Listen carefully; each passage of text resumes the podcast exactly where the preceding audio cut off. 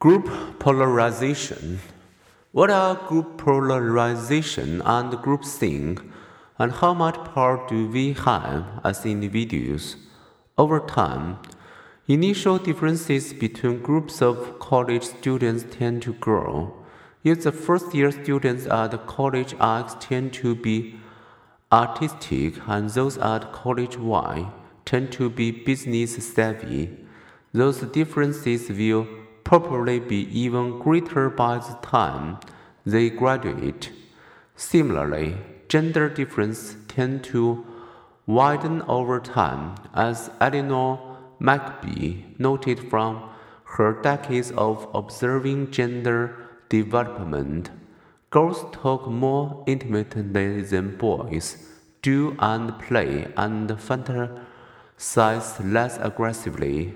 These differences will be amplified as boys and girls interact mostly with their own gender.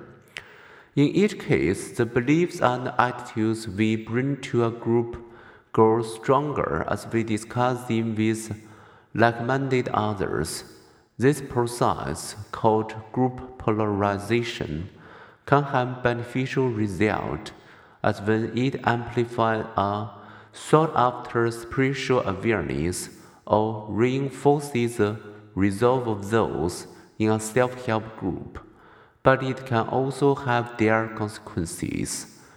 Georgia Bishop and I discovered that when high prejudiced students discuss racial issues, they become more prejudiced. Low prejudiced students alternatively become even more accepting Group polarization can feed extremism and even suicide terrorism. Analysis of terrorist organizations around the world reveal that the terrorist mentality does not erupt suddenly on a whim. It usually begins slowly among people who share a grievance as they interact in isolation. Their views grow more and more extreme. Increasingly, they characterize the world as us against them, given that the self segregation of the like minded polarized people. Speculate on 2006 U.S. National Intelligence as team, we says that the operational threat from self radicalized styles will grow. When I got my start in social psychology with experiments on group polarization, I never imagined the potential dangers or the creative possibilities of polarization in virtual groups. Electronic communications and social networking have created virtual town halls where people can isolate themselves from those with different perspectives by attuning our bookmarks and social media feeds to sites that attract the views we despise, we can retreat into partisan traps and revel in foregone conclusions. People read blogs that reinforce their views, and those blogs link to kindred blogs.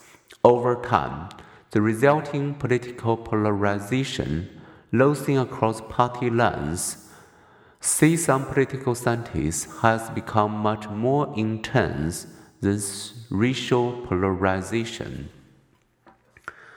As the internet connects the like-minded and pools their ideas, climate change skeptics, UFO abductees and the conspiracy theories found support for their shared ideas and suspicions. White supremacists may become more racist, and militia members may become more terror prone.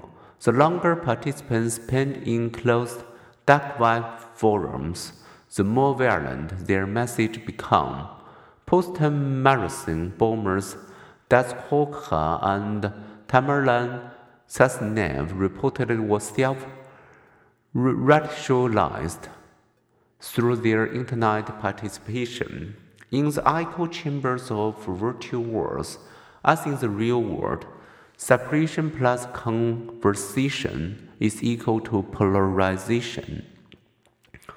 But the internet as a social amplifier can also work for good.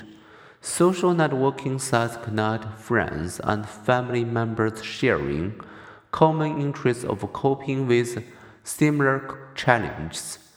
Peacemakers, cancer survivors, and bereaved parents can find strength and solace from kindred spirits by amplifying shared concerns and ideas. Internet enhanced communication can also foster social ventures.